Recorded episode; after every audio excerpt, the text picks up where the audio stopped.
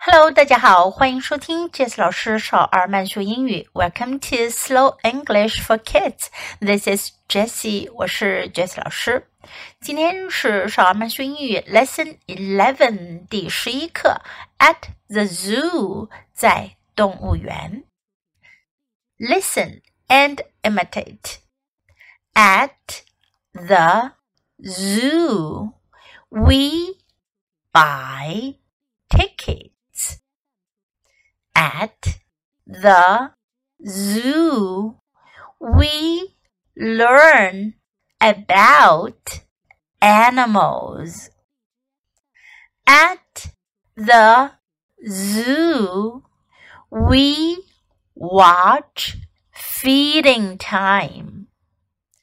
At the zoo, we drink juice at the zoo, we pet animals.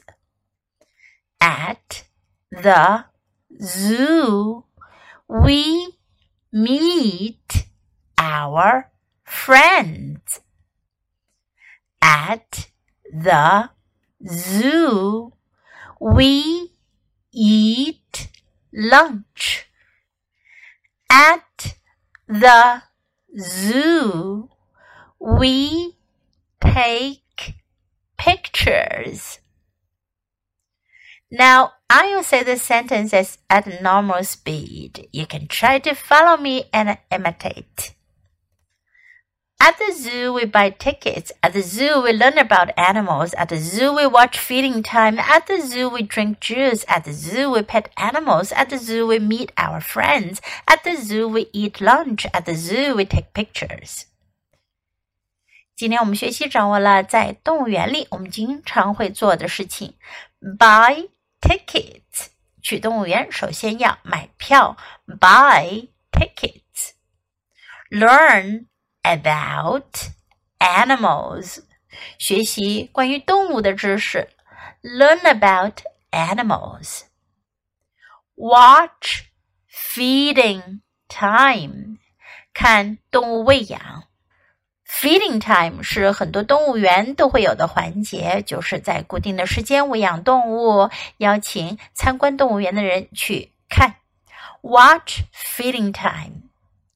Drink juice 喝果汁，drink juice。